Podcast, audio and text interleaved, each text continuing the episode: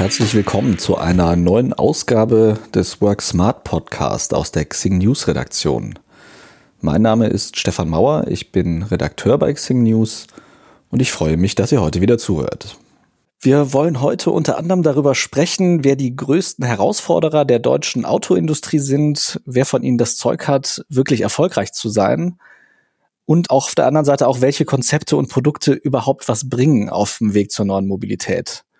Ich bin dazu verbunden mit unserer Insiderin Katja Diel, die unter dem Namen She Drives Mobility eine der profiliertesten deutschen Expertinnen für den Mobilitätswandel ist. Hallo Katja, vielen Dank, dass du heute mit uns sprichst. Hallo lieber Stefan und danke für die Einladung. Ja, ich freue mich sehr, dass wir dieses wichtige Thema heute besprechen können. Und das erste, was einem ja beim Mobilitätswandel aktuell gerade einfällt, ist ja die neue Fabrik von Tesla, die jetzt gerade in der Nähe von Berlin gebaut wird und die gefühlt innerhalb weniger Monate zur Hälfte fertiggestellt war und also zeigt, wie dynamisch einige andere Firmen sind im Vergleich zur deutschen Autoindustrie. Ist das jetzt schon ein Symbol dafür, dass die großen Konzerne eigentlich schon abgehängt sind oder ist das eher ein temporäres Phänomen, auch dieser E-Auto-Hype an sich? Ich glaube tatsächlich, dass ich vor vielen den Hut ziehen kann, was PR und Marketing angeht, weil Tesla hat es ja tatsächlich geschafft, eine Marke aufzuwerten, die jetzt auch sehr viel mehr wert ist, als deutsche Autobauer es sind an der Börse. Ich warne aber immer davor, so ein bisschen zu vergessen, woher Tesla eigentlich kommt. Ne? Die haben ja vor zehn Jahren ungefähr beginnend relativ schnell für sich entschieden, dass die Absprunghöhe eine ganz andere ist. Die haben sofort ein Ökosystem von Daten und Ähnlichem gedacht. Die haben mit Elon Musk dann jemanden dazu bekommen. Er ist ja nicht der Gründer, aber äh, später relativ schnell eingestiegen in die Firma, der sehr visionär mit, mit seinen Themen umgeht. Und ich finde manchmal, deswegen habe ich gerade ein bisschen geschmunzelt, weil du es nicht gemacht hast. Du hast nämlich nicht gesagt Gigafactory. Ich habe letztens mit JournalistInnen ähm, mal diskutiert bei Twitter, warum eigentlich solche Begriffe übernommen werden. Das ist ja das ist ein Framing. Ne? Also das hat äh, Tesla selber gesetzt, dass in Grünheide, was ja auch nicht in dem Sinne Berlin ist, ne? das ist so ähnlich wie damals mit Ryanair, wo man in Bremen oder wie auch immer abfliegen wollte und ganz andere Orte anfahren musste. Ich glaube, man muss vor ihm den Hut ziehen. Er macht wirklich gute Sache in Sachen PR. Aber dass das jetzt nur positiv zu betrachten ist, glaube ich tatsächlich nicht. Ich habe ein paar Menschen dort vor Ort schon mal sprechen dürfen, was so Arbeitsbedingungen, äh, Betriebsrat, also sehr deutsche Themen auch angeht, die da durchaus auch kritisch draufschauen. Und andererseits ist es aber auch ambivalent, was ich so denke, weil ich glaube tatsächlich, es braucht solche Leute wie Elon Musk, um überhaupt in Wallung zu bekommen, weil ich glaube, ohne die Klimakrise und ohne Elon Musk beziehungsweise Tesla wäre unsere deutsche Autoindustrie noch gar nicht so weit, wie sie heute ist. Würdest du denn sagen, dass das Geschäftsmodell, was Tesla hat, nämlich ja eigentlich das machen, was ja auch die deutschen Autokonzerne machen, nämlich Autos bauen, die dann halt einen anderen Antrieb haben, ist das denn die Zukunft der Mobilität und ist das auch was, womit Tesla sich am Ende durchsetzen wird? Oder ist es da nicht doch dann noch zu nah dran an der alten Form der Mobilität, die wir ja bisher so kennen? Also die Vision ist ja so ein bisschen bei Tesla tatsächlich, irgendwann autonom geteilte Flotten zu haben, wo du, wenn du ein Auto kaufst, Einnahmen generierst, wenn du in dem Moment, wo du dein Auto nicht nutzt, es anderen Personen gibst, die das nutzen können. Und ich glaube, das ist schon der richtige Weg. Natürlich sind die Autos, die er baut oder die sie bauen, mir immer noch zu groß für den normalen Alltagsbedarf.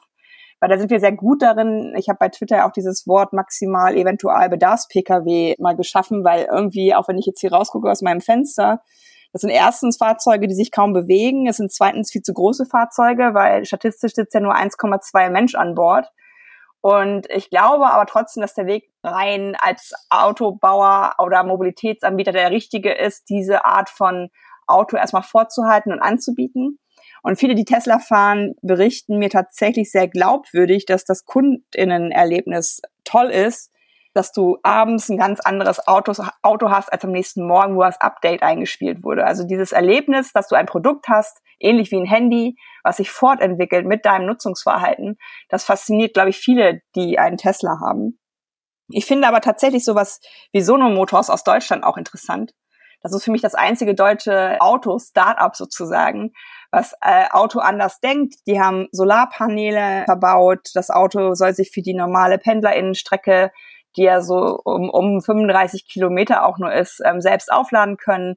Du kannst deinen äh, Staubsauger dran stecken, du kannst anderen Leuten Energie abgeben. Sie können als Speicherplatz dienen für überflüssige Energie, weil das ist ja auch alles, was in diese Elektromobilität reinschwingt.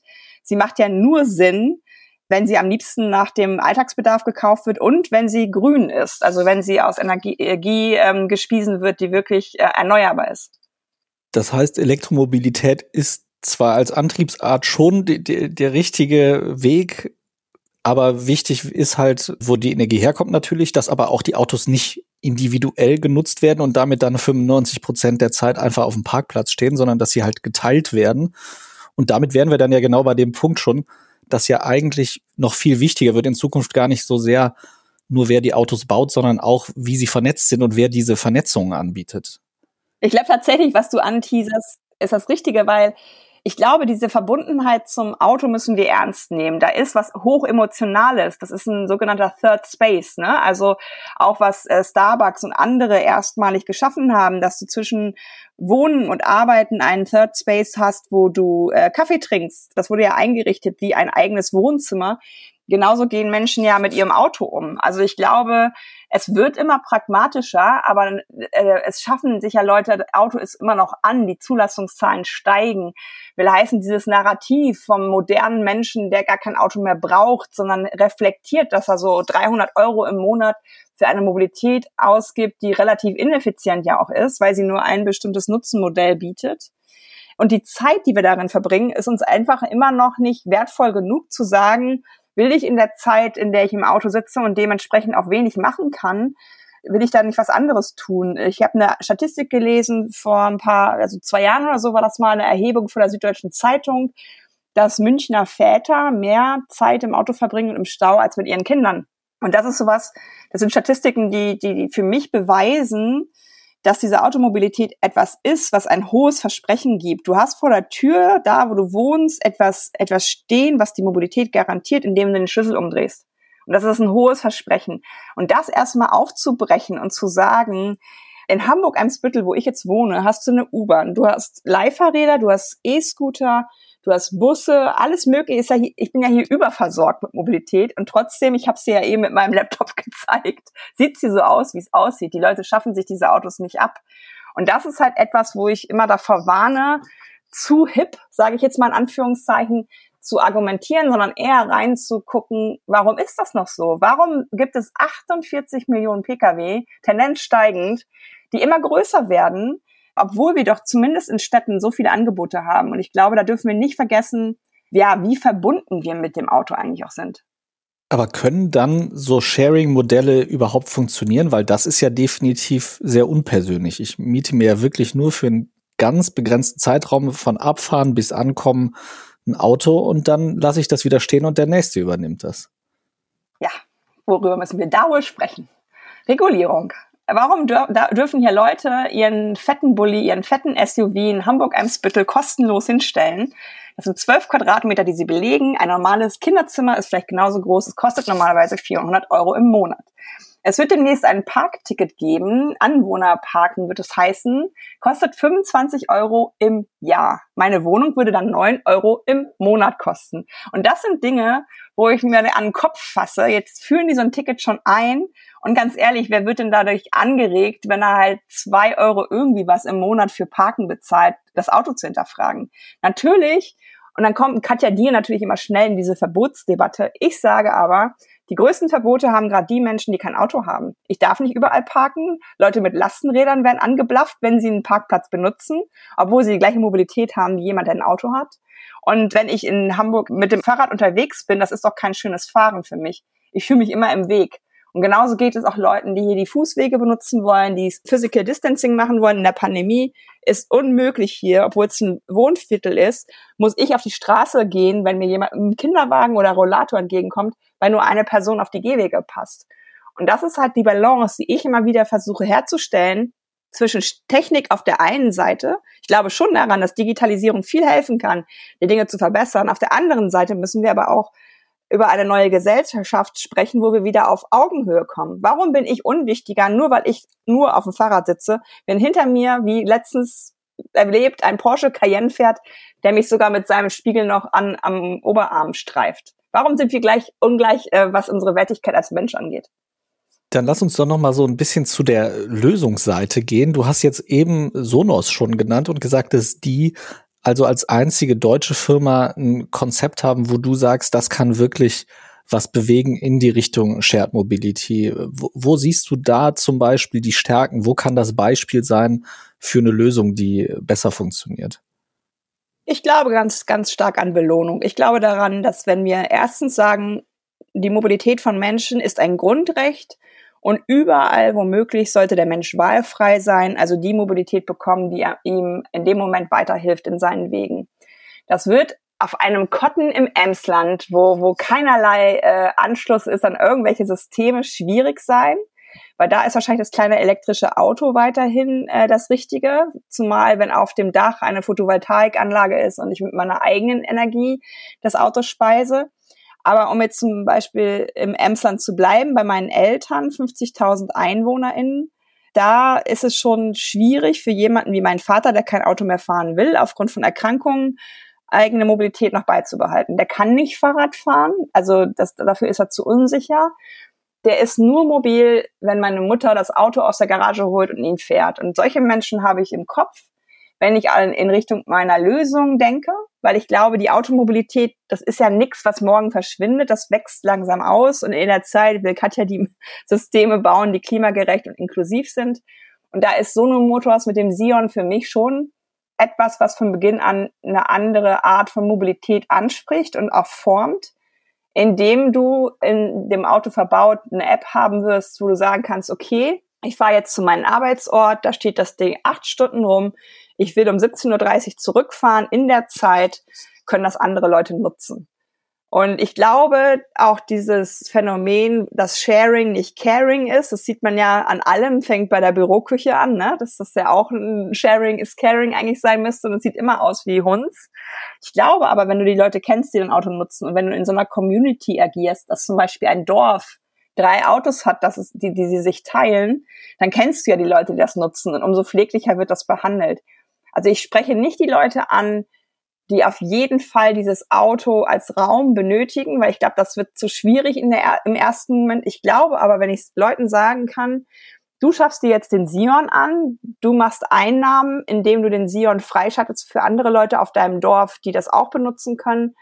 Und du bist jemand, der vielleicht sogar gefördert wird vom Staat, weil du eine Photovoltaikanlage auf dem Dach hast, die diesen Wagen auch speist.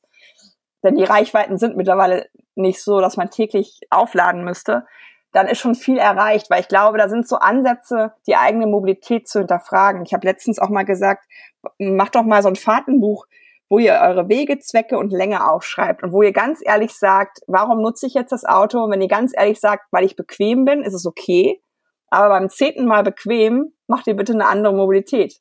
Also fang einfach mal an auf dem Sonntag, wo alles entspannt ist, mal das Rad zu nehmen, mal zu gucken, wo ist eigentlich die nächste Haltestelle, wie komme ich zur nächsten Haltestelle, kann ich das vielleicht mit dem E-Scooter auch überwinden. Und da sehe ich gerade im ländlichen Raum ganz viele Chancen, sowas aufzubauen. Wir haben ja jetzt ganz viel über das Auto gesprochen und vor allem auch über die, die Art von Auto wenn ich mir jetzt angucke, es gibt ja inzwischen auch Player in dem Bereich, so wie Apple und Google, die sehr stark an der autonomen Mobilität arbeiten und ja auch Uber, ähm, die ja nicht mit Carsharing kam, aber quasi mit, jeder kann sein eigener Taxifahrer, seine eigene Taxifahrerin sein. Welche Rolle spielen solche Unternehmen, die ja eigentlich, also einmal wie Apple und Google Forschung machen, aber an, an der Software eher und solche äh, Plattformanbieter wie Uber, welche Rolle spielen die in der Zukunft der Mobilität? Ich glaube, die haben einen ganz großen Vorteil, die haben keine Autosensibilität. Also für die ist ein Auto etwas, was sich in ihr Ökosystem einspeist, was eigentlich nicht mehr ist als ein Smartphone, nur dass es halt Mobilität offeriert, also in dem Sinne einen, einen Service mehr bietet als ein Smartphone. Und ich glaube tatsächlich, dass das hilft. Wenn du dich zurückerinnerst an die ersten Tesla-Fahrzeuge, da hat man hier in Deutschland sich über Spaltmaße lustig gemacht. Also, dass dieses Auto nicht perfekt ist. Das ist etwas, was ich nie verstehen werde, äh, geschweige denn, ich weiß gar nicht mal, ob ich es so sehen würde.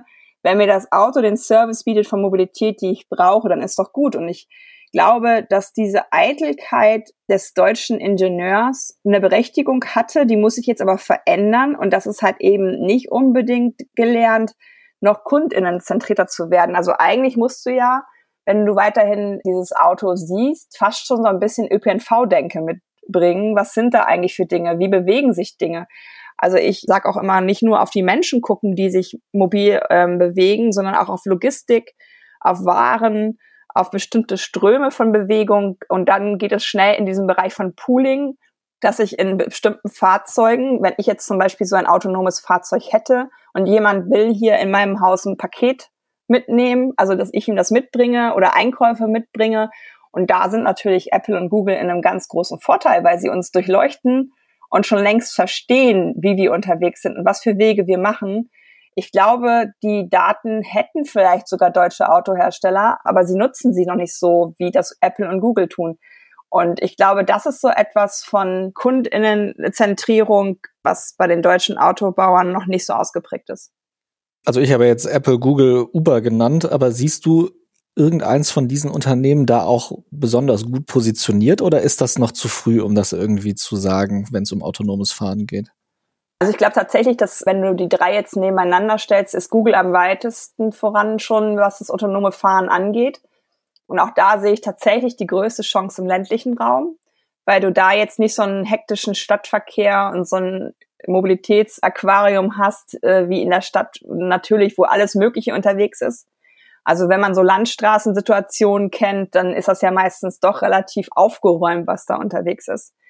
Und das würde sogar vielleicht ermöglichen, wenn das autonome Fahren dann kommt, um, um Menschen in die Stadt zu bringen äh, oder in Oberzentren, dass vielleicht sogar diese, diese Wege erweitert werden um Radwege, weil das ja ganz anders zu berechnen ist, wenn man wirklich wie auf Schienen quasi fährt.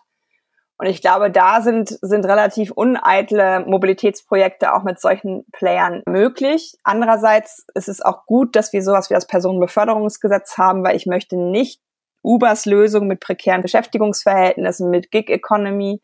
Ich möchte wirklich, dass diese Mobilität in Europa etwas ist, auf das man stolz sein kann, weil es halt einfach eine Teilhabe ermöglicht, weil es Mobilität ermöglicht, weil es für jeden bezahlbar ist.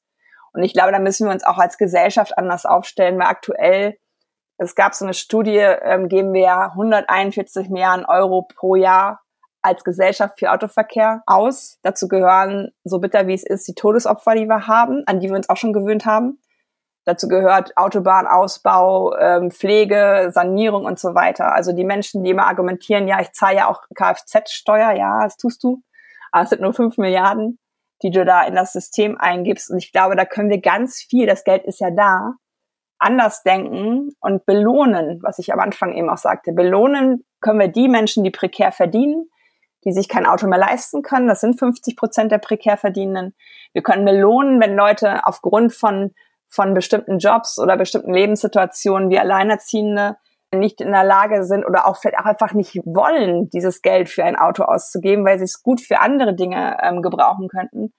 Und ich glaube, wenn wir da so in, in eine andere Denke kommen würden, dann würden wir ganz viele, die momentan als Ausrede benutzt werden, Automobilität nicht zu hinterfragen, echt empowern und vor allen Dingen so mobil machen, dass sie ein gutes Leben haben, weil meistens prekär Verdienende können nicht aufs Land ziehen, so wie das jetzt viele vorhaben, weil sie das Geld dafür nicht haben. Prekär Verdienende wohnen an sehr belasteten Straßen, was Lärm angeht und Emissionen.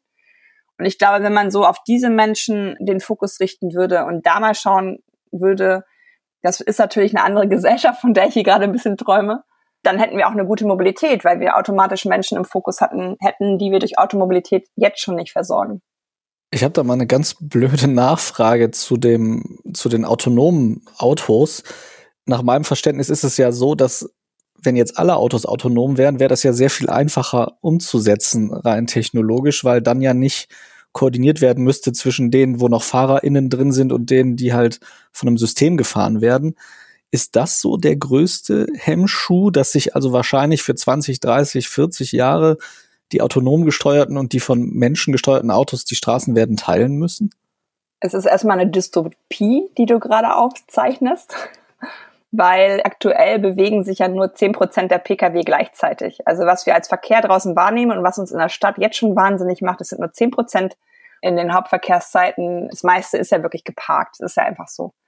Und ich will um Himmels Willen nicht 48 Millionen autonom fahrende Shuttles hier haben, weil das autonome Fahren macht nur Sinn, und da gibt's auch Studien zu, wenn es halt geteilt wird. Wenn diese Dinger nicht parken müssen, sondern ständig unterwegs sind, elektrisch betrieben, halt wirklich einfach diese Mobilitätsbedürfnisse abdecken. Und das, was du aber aufmachst, zeigt gleichzeitig, wie wichtig dieses Internet der Dinge werden wird weil es diese Übergangsphasen geben wird. Es wird ja auch nicht jetzt alles elektrisch sofort, auch da wird es Zwischenschritte geben.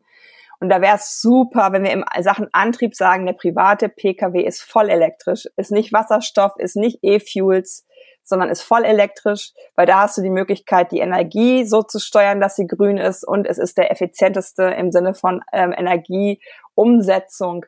Also, dass da immer noch Big Oil und LobbyistInnen dieses Ding immer wieder aufmachen, es, es stehen mir die Haare zu Berge und ich bewundere Her Herbert Dies für seine klare Aussage, dass er voll elektrisch da jetzt voranschreitet und da bin ich ihm auch wirklich dankbar, dass er diese Aussage getätigt hat, die sicherlich im eigenen Konzern nicht unumstritten ist. Aber wenn wir jetzt auf dieses autonome Fahren schauen und auf, auf diese Übergangszeit, da wird es wichtig, da wird es auch immer noch Ampeln geben, die wir bei der Vollautonomie ja auch nicht mehr brauchen. Aber da wird es diese Übergangsphase geben und da wird es vor allen Dingen ganz wichtig, dass wir das ertüchtigen. Also das Brückenreden, das Ampelnreden, dass alles irgendwie aufgemacht wird. Und dann sind wir schnell auch bei diesem Datenthema. Und bei meinem Wunsch, das Open Source und am besten, ich hätte am liebsten irgendwas Drittes, eine unabhängige Stiftung für Datenschutz oder was auch immer, weil in kommunaler Hand ist es vielleicht auch nicht richtig. Das muss schon auch anders aufgebaut werden, weil was ich nicht möchte, ist, dass Google oder Apple meine Mobilität steuern. Weil da habe ich jetzt mittlerweile zu viel Einblick, was sie mit Daten machen.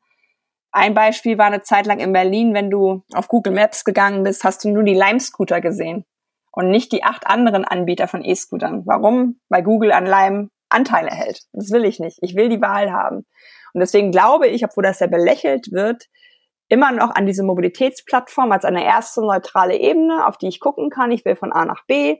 Gib mir bitte mein Angebot. Wie komme ich am schnellsten, am ökologischsten, am billigsten zu meinem Ziel? Und wenn ich ein Paket mitnehme oder Einkäufe, was wir eben skizziert haben, kriege ich vielleicht sogar noch eine Belohnung. Da sind wir auch genau bei dem nächsten Thema, was ich ansprechen wollte, nämlich die Mikromobilität und diese Mobilitätsplattform. Wer kann denn da nach deiner Einschätzung ein neutraler Anbieter sein? Also es gibt ja im Moment zum Beispiel in Deutschland teilweise, dass die Deutsche Bahn da andere Anbieter noch mit reinnimmt in ihre App. Aber das ist ja auch nicht so, dass ich als Kunde da sitze und das total vertrauenswürdig finde und das Gefühl habe, ja, da kriege ich jetzt ohne irgendeine Bevorzugung von dem einen oder dem anderen Produkt alles neutral dargestellt, genauso wie du es ja gerade bei Google auch gesagt hast. Also wer kann denn sowas äh, überhaupt betreiben? Siehst du da schon jemanden am Markt oder ist das einfach was, was wir noch aufbauen müssen oder was vielleicht auch der Staat aufbauen muss? Die kleinen Könige sind ja nicht nur im Autounternehmen, die sind auch im Verkehrsunternehmen. Die haben am liebsten überall ihr eigenes Logo drauf und die haben meiner Meinung nach immer noch nicht verstanden, dass die Auffindbarkeit von Pro Produkten immer noch das wichtigste Gut ist in der Mobilität. Weil mein Produkt, wenn ich in Berlin mit 33 anderen Apps konkurriere, wird vielleicht ja gar nicht gefunden von jemandem, der das Produkt aber bräuchte, um einen Bedarf zu decken. Und da gab es tatsächlich, steht bis heute drin im Koalitionsvertrag, äh, ist es verankert, eine Mobilitätsplattform, dass es die geben sollte. Da ist sowas von, von Seite der Verkehrsunternehmen, das nennt sich Mobility Insight. Da ist aber keine Kraft drauf gekommen, weil so viele Fragezeichen auch von den Verkehrsunternehmen selber dran gemacht worden sind. Ich hatte gerade einen Podcast mit Emmet.io, das ist auch vom, vom Bundesverkehrsministerium gefördert, eine fast schon ein bisschen holistische Plattform, wo du auch wirklich spielerisch auf deren Website schauen kannst, wo in Deutschland gibt es eigentlich Mobilitätsprojekte, kann ich vielleicht von anderen Ideen partizipieren, weil mich hat immer genervt bei den Hackathons in der, in der Richtung, dass es immer wieder von Null anfing, dass nicht Ideen, die schon mal bearbeitet worden sind, in den nächsten Hackathon von wem auch immer gegeben worden sind und gesagt wurde, hier ist eine Idee, ist auf dem Weg, entwickel bitte mal weiter. Ja, wenn du mich jetzt fragst, wer da der Partner sein könnte, ich bin da auch gerade ein bisschen ratlos, weil ich diese Vision habe, aber ich sehe genau wie du an vielen Dingen immer noch so so ein Gefühl, das ist ja auch etwas mit dieser Corona-Warn-App, wo wir auch viele Vorbehalte hatten, wo wir dagegen ankämpfen mussten, dass die Deutschen zum einen bestimmten Produkten ganz, ganz easy ihre Daten geben. und zum anderen für Dinge, die der Gesellschaft nutzen, total viele Fragen auf einmal haben und hinterfragen, warum das und hier. Und wenn du die fragst, habt ihr eine Bootnik-Card, habt ihr Payback, dann ja, haben sie. Ne, das ist ja so ein ganz komisches Verhältnis, was wir zu Daten auch einfach haben. Und meiner Meinung nach, es gibt im kleinen Fallen Herrenberg das sogenannte Stadtnavi, wo mein Lieblingsamtsleiter Fördermittel eingeworben hat und sofort gesagt hat, ich mache dieses Stadtnavi.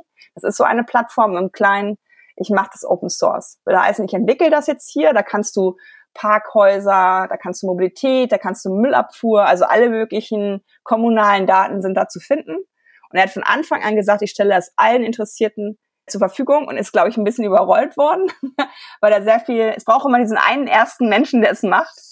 Und ich glaube, da ist viel Kraft dahinter. Aber mir wäre immer noch am liebsten, wenn wir es europäisch halten, nach Datenschutzvoraussetzungen aus Deutschland und Europa. Und ich sehe da noch nicht so die eine Plattform, die ich jetzt empfehlen könnte. Ich würde einmal noch mal kurz auch gerne so ein bisschen zu der Hardware noch mal zurückkommen. Also wir haben ja jetzt viel über Autos geredet, aber es gibt ja sehr viele alternative Fortbewegungsmöglichkeiten. Mir fällt jetzt zum Beispiel ein, New heißen die, glaube ich, in, äh, aus China, die ja so smarte Elektroroller zum Beispiel herstellen. Ist sowas auch zukunftsträchtiges Modell, dass man einfach sagt, weil du ja sagtest, das ist so viel Platz, wie die Autos wegnehmen, 12 Quadratmeter, das ist ja deutlich weniger, reicht für die meisten Fahrten auch. Sind das Firmen, auf die wir oder, oder Produkte, auf die wir in Zukunft auch einfach stärker schauen müssen? Ich glaube tatsächlich, dass ganz viel Sexiness in bestimmten Produkten auch liegt. Also es braucht irgendwie was, wenn ich mir die heutigen Autos so angucke, da spricht mich nichts mehr an. Die einzigen Autos, die mich äh, ansprechen, sind die aus der Vergangenheit. Und, und was mir halt auch positiv eher auffällt, sind so Sachen wie der Microlino, diese Isetta, die es bald elektrisch geben wird und so. Das sind halt Dinge, wo ich merke, da geht man auf jeden Fall anders mit, mit, mit Raum um, mit Stadtraum vor allen Dingen, weil im, auf dem Land ist es natürlich kein Problem. Meine Eltern werden gerade Mehrfamilienhäuser abgerissen, weil die Enkelgeneration jetzt sagt, wir möchten doch wieder alleine wohnen. Und dann stehen da aber auch vier Karren vor der Tür äh, auf eigenem Grund. Also die stehen ja nicht im Weg, so wie hier bei mir in der Stadt. Und ich glaube tatsächlich, wenn wir darauf gucken, was dieses Gerechtigkeitsthema auch angeht, dann sind natürlich solche kleineren Gefährte in Richtung Mikromobilität einfach gerechter, weil sie weniger Raum benötigen, wenn sie nicht fahren. Und ich sehe tatsächlich viel, viel da drin, dass das einfach, das kennen wir doch von vielen, die im Urlaub das total toll finden, mit solchen Geräten unterwegs zu sein. Viele finden es ja sogar total toll, mit einem Chicken Bus äh, auf Costa Rica zu fahren, wo dann ein Huhn mal und andere Dinge durch ein, das würde man hier in Deutschland ja nie machen. Im Urlaub ist man bereit dazu, weil es ein bisschen Abenteuer ist. Und vielleicht müssen wir einfach lernen, das Storytelling rund um Mobilität einfach anders darzustellen.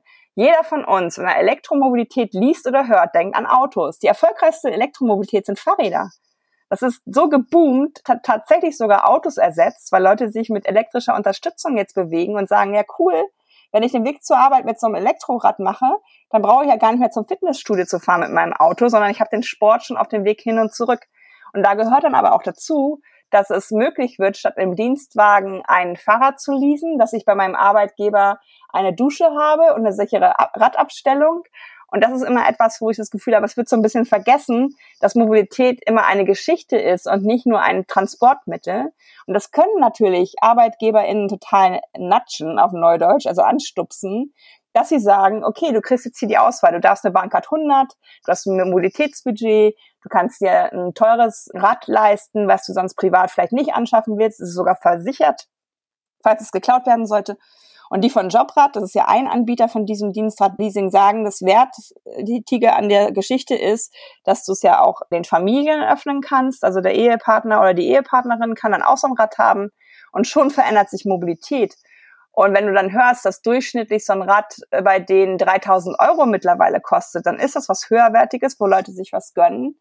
Und wo sie vielleicht immer noch ein Auto haben, aber viele Wege mit einer Mobilität dann machen, die weniger Raum benötigen. Und dafür ist für mich auf jeden Fall so ein Weg vorgezeichnet, der zu Veränderung führt. Siehst du gerade in diesem Mikromobilitätsbereich auch noch irgendwie Produzenten oder auch einfach Plattformanbieter, die wir da besonders im Blick behalten sollten oder die ein besonders smartes Modell anbieten schon? Also Tiermobility gefällt mir. Weil die, die Jungs auch tatsächlich, die beiden Gründer, sehr intrinsisch motiviert sind. Die machen natürlich auch Geld mit dem Ding, aber warum nicht auch mit guten Dingen Geld machen? Die waren mit die ersten, glaube ich, diese austauschbaren Akkus gemacht haben die den äh, Wegwerfroller aus China verbessert haben im Hinblick auf Ersatzteile. Mittlerweile ist eins von den neuesten Modellen, glaube ich, sogar über zwei Jahre theoretisch haltbar. Ob das immer so sinnvoll ist im Hinblick auf äh, Ökonomie, muss man, muss man schauen. Also die gefallen mir tatsächlich, weil sie, weil sie mit der Mobilität ein Partner sind, der auch immer mit kommunalen Partnern zusammenarbeitet. Also die Tier-Scooter ähm, sind zum Beispiel in München in das Angebot der MVG eingebettet. Da ist die Marke vor Ort nicht Tier, sondern die Münchner Verkehrsgesellschaft, die da auch eine sehr ja, breite Plattform mit, bis hin zum Ridepooling von Door-to-Door -Door, äh, Isar-Tiger die aber alles unter MVG packen, weil sie wissen, MVG kennt in München jeder, da weiß ich, das ist der regionale Partner vor Ort, es ist nicht gesichtslos. Und so wie Tier das macht, dass sie halt sagen, wir suchen das im partnerschaftlichen Sinne, wir, wir kippen diese Scooter nicht einfach in so ein Stadtgebiet, finde ich super. Andererseits muss ich aber auch für die Leute eine Lanze brechen, die das so machen, weil da wäre eigentlich Gestaltungsbedarf bei den Städten zu sagen, hier gibt es Aufstellflächen, hier können die Scooter auch aufgeladen werden, dafür müssen wir Parkplätze wegnehmen. Und das ist halt das, wo ich immer das Gefühl habe, da will man nicht so richtig ran. Und das ist auf jeden Fall eine Firma, wo ich sagen würde, äh, da sehe ich ganz viel Kraft auch in dieser in dieser Mobilitätslücke, die ja immer besteht, zur nächsten Haltestelle zu kommen und diese an Anknüpfung an, an öffentliche Mobilität zu finden. Und das kannst du mit einem Scooter natürlich super machen. Und ich würde mal schätzen, auf so einem Autoparkplatz, keine Ahnung, passen da 20 Scooter, wenn man es gut macht. Und das ist sowas, was ich super finde. Wunderbar. Liebe Katja, ich bin jetzt auch so weit durch mit den Fragen, die ich hatte. Vielen lieben Dank, dass du das, dass du das mitgemacht hast und äh, uns da ein bisschen nochmal auf einen neueren Stand gebracht hast. Ich danke dir ganz herzlich. Ich hoffe, wir sprechen uns bald wieder. Ich danke auch allen Zuhörerinnen und Zuhörern und hoffe, ihr schaltet demnächst wieder ein. Bis dahin sage ich Tschüss und vielen Dank. Und auch vielen Dank dir, Katja. Danke, Stefan. Bleib gesund und auf bald.